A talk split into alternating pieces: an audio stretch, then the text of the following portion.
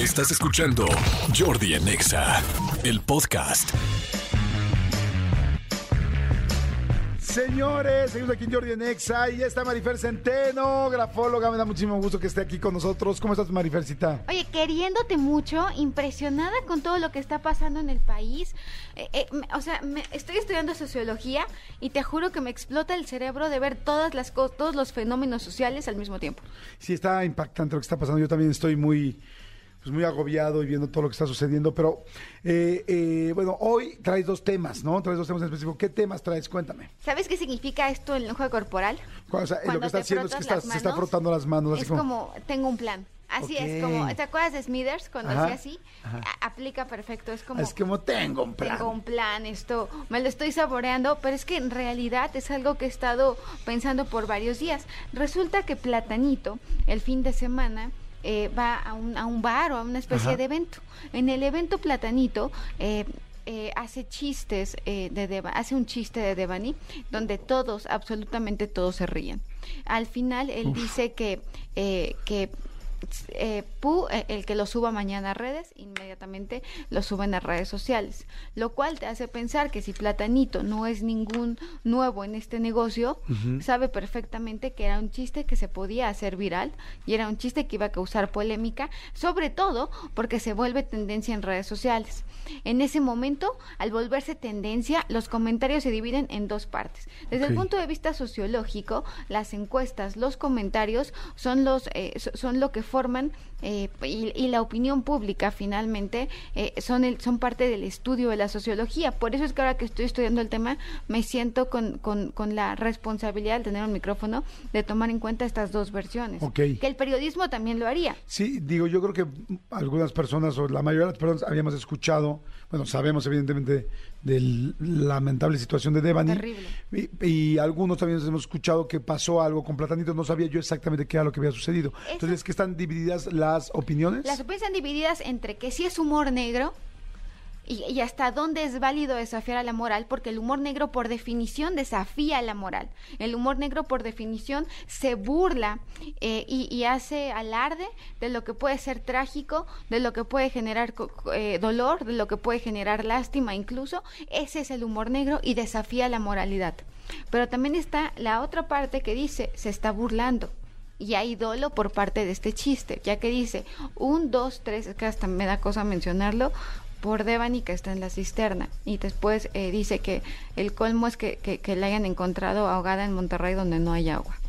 Entonces, el remate que él hace hace que todos se rían. Yo no lo estoy diciendo a manera de chiste porque no es el sentido del humor que a mí me guste ni que yo profese, pero entiendo el punto de vista de que es comedia, que es humor y que el humor también sirve para denunciar.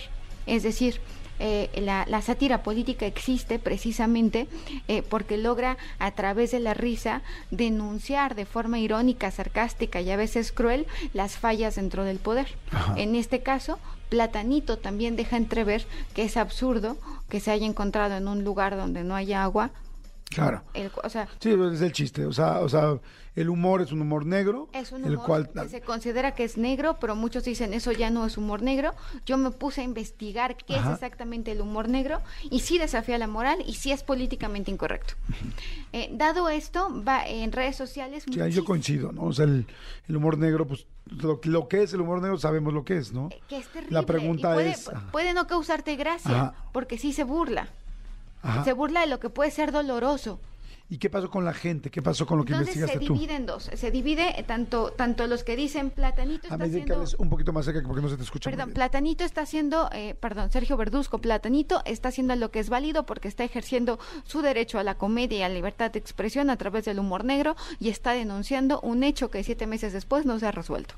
¿No? Y en orden de prioridades, eh, hay quien dice, ¿cómo puedes eh, ser tan duro con un comediante, pero no exigirle a las autoridades con esa misma dureza? Ajá. ¿No? ¿Cómo puedes ser tan duro con un comunicador, con un influencer, con un comediante, pero no con... la- Estoy diciendo no lo que yo piense, sino lo que está en redes Lo que- lo sociales. que dice la gente en redes sociales. Y está la otra parte que piensa, estás revictimizando. Los papás de Devani Escobar, que son los agraviados, el señor don Mario Escobar, dice que él se siente muy agraviado por el chiste. Platanito sale a dar una disculpa antier Ok. y en esta disculpa sale vestido de payaso. Y aquí ya entra el lenguaje corporal. Evidentemente es una disculpa que es a fuerzas. Eh, cuando digo que es forzada van a decir, ay, es una obviedad. Bueno, es que no surge de una convicción real, surge de la presión mediática, de la presión social, de la presión de las redes sociales. En esta presión, él, él no de forma explícita dice que se disculpa, pero se logra entender al explicar sus motivos que es de forma tácita esta disculpa, como el consentimiento, hay expreso y tácito. En este caso estamos hablando de una disculpa que es en todo caso tácita. Se le nota muy tieso en un principio, eso es una realidad. Y, acuérdense, esto es la lectura de comunicación no verbal. Del lenguaje corporal. De esta este, disculpa pública que vimos. Muy tieso porque no mueve los brazos, ¿no? Únicamente los mueve cuando ya empieza a hablar del miedo que tiene por sus hijos, en el sentido de la inseguridad que hay en el país y que él también es ciudadano. Aquí los tonos de voz van de suaves a graves. Generalmente un tono de voz para que genere credibilidad tiene que ir de suave a grave y no al revés. Entonces los tonos de voz van de suave a grave generando esta, esta, esta eh, esta, esta voz que, que, da este tono de conciliación, por decirlo de la forma más coloquial posible. Okay. Eh, las redes sociales no reciben bien la disculpa. Eh, hay quien dice, no tenías que salir a hacerlo porque tú estás defendiendo el humor negro. Después, en la noche de ayer eh, saca otra disculpa, pero ya sin maquillaje, porque con maquillaje Platanito se siente para, y, como cualquier personaje te da mucha seguridad. Cuando es la persona lo vemos hasta más tímido. ¿No? Cuando ya es Sergio Verduzco, porque dice, estoy hablando como Sergio Verduzco, pero está vestido de platanito. En la segunda disculpa, que sale ayer a las 6 de la tarde, 7 de la noche a más tardar. Me imagino que mucha gente que nos está escuchando ya la vio.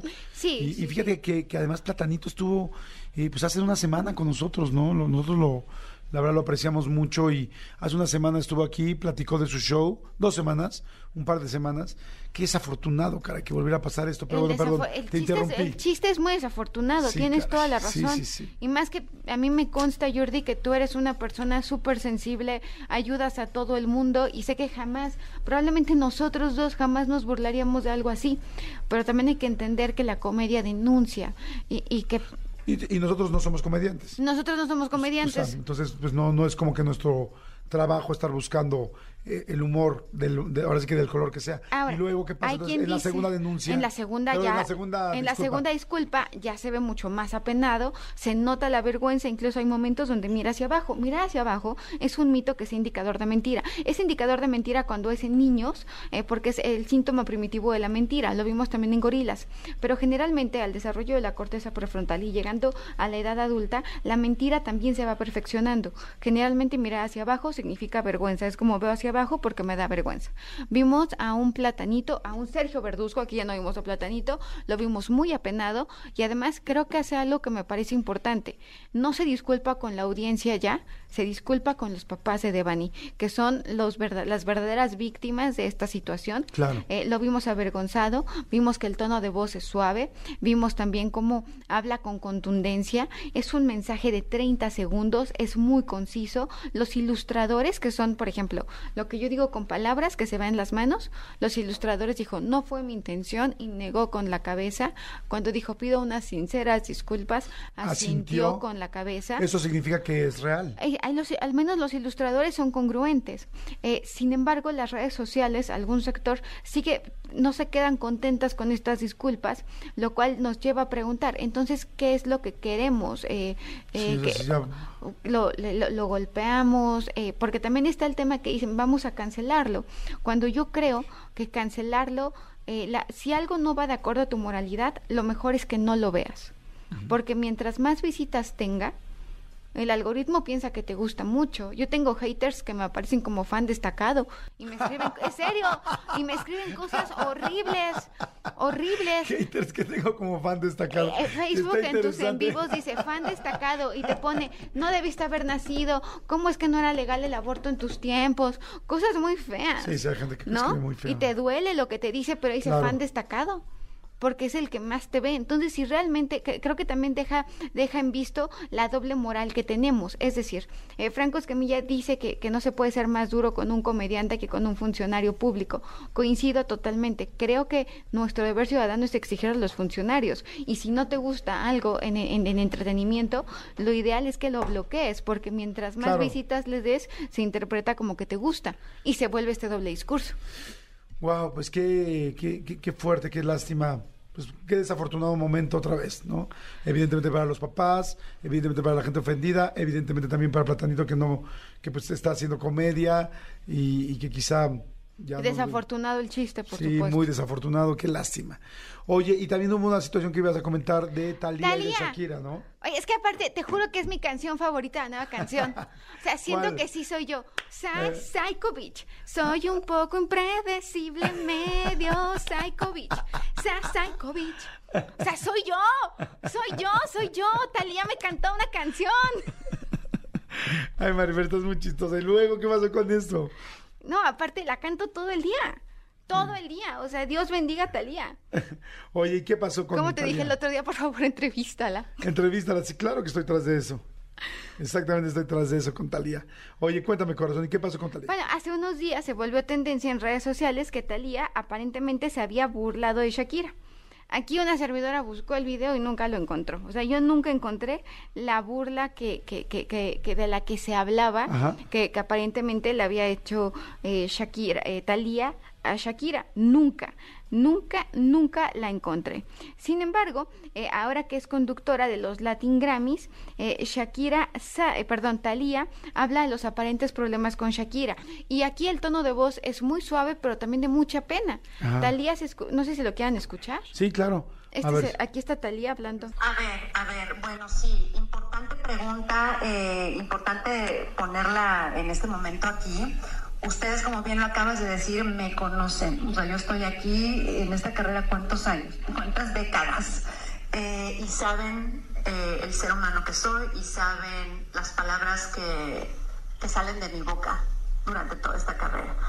Jamás usaría yo una palabra así para una amiga que amo tanto como a ella. O sea, ya que yo tenemos una relación de amistad de... ¿Puedo pararle aquí tantito? Sí, claro. Ok, cuando dice jamás, hace hasta incluso con las manos un ilustrador de la molestia y de cómo a Talía le dolió que dijeran que dijo eso de Shakira. Sí, que, pudieran, que pudieran creer que sí lo había hecho. Sí, totalmente. Le dolió, le dolió que alguien pudiera pensar. Lastimaron a Talía. A lo mejor a Shakira no la lastimaron, pero la lastimada fue Talía, porque ahora con las redes sociales también puedes sacar de contexto, ¿no? Yo puedo sacar ahorita un video diciendo, Talía odia a Shakira porque, porque la odia, porque yo siento, porque yo una vez tuve un tío que odiaba a Shakira y ahora... ¿No? Y entonces yo generaría un hinchamiento mediático contra Shakira de acuerdo a una opinión personal. Qué peligroso. Sí, está muy peligroso, completamente. Y entonces, bueno, aquí la conclusión es de que verdaderamente... Eh, la conclusión es que no solamente no hay mentira, lastimaron a Talía. Vemos cómo incluso se defiende, vemos cómo se eh, el tono de voces dice jamás. ¿No? vemos como el timbre, porque además hay una, las personas pensamos que la comunicación no verbal únicamente son gestos, pero el tono de voz es lo que hace que tú sepas si alguien está, es más, el micrófono es transparente. Si, si ahorita están escuchando y yo hago, y es que entonces a mí me pasó, ¿qué creen? ¿Estoy sonriendo? Claro, sí, por supuesto. Y, pero si yo digo, y es que yo veo que está muy apenada, estoy muy, estoy muy feliz aquí de estar contigo hoy, Jordi. Sí, pues la voz me está diciendo, tu tono de voz me está diciendo todo. No, pobrecita, vete a dormir. No, vete a descansar porque te ves traqueteadísima, al menos en la voz. Entonces, viendo, viendo esta entrevista, creo que era importante porque... Cuando empezó esto inmediatamente WhatsApp, Jack, ¿qué onda? Están diciendo de mí baby, yo sé tú quién eres. O sea, ni te preocupes, o sea, olvídate. Y cuando estás bien entre amigas... Entonces le dice, dice, la WhatsApp y ella hace el ilustrador de que manda el mensaje con las manos y dice, baby, yo sé tú quién eres. Y entonces queda claro que entre ellas no hay ningún problema, pero la opinión pública ya se dividió en Team Shakira, Team Thalía, entre los fans se pelearon de una y otra y no había pasado nada. Sí, oye, y lo que estoy viendo aquí es que dices que generalmente, cuando, además de que tú tienes un análisis muy profundo, ¿no? Del tono de voz, de la cara, de las facciones, de miles de cosas, o sea, lo que me hace es como mucho hincapié de que cuando los ilustradores a los que les llamas tú son ese asunto, ¿no? De que está diciendo, le mandé un WhatsApp y que agarra y que hace con las manos claro. como que lo mandó. Hay cuatro tipos de gestos. Los ilustradores, que son lo que, lo que hizo Talía, los emblema, los reguladores, que son los que, por ejemplo, con Platanito, que vio que se rieron, pues les digo al chiste, ese es un regulador. Ok, Ese es un, y los apaciguadores, que lo que hacen es calmar. ok. Y entonces cuando tú ves que alguien está diciendo, y le llamé por teléfono, ya sé como que agarró el teléfono, o dije que no, y efectivamente su cabeza eh, niega o asiente en caso que diga que sí, eso es como una clave de que alguien está diciendo la verdad. Esta congruencia, sí, la congruencia es el elemento quizás primordial para saber si alguien miente o no. Si yo te digo, no, Jordi, te juro que yo no te robé, pero yo te hago, yo no te robé, ¿eh? o yo no te fui infiel, Jordi, sí. pero digo que sí con la cabeza, pues algo no está bien. O te voy a decir, no te, no te fui infiel y me estoy agarrando la boobie, no, así como de qué rico Yo no todavía. te fui infiel, exacto. Yo nunca toqué el muslo de, ¿no? O sea, claro, ¿no? Y te estás tocando el muslo, sí, por supuesto. Ok.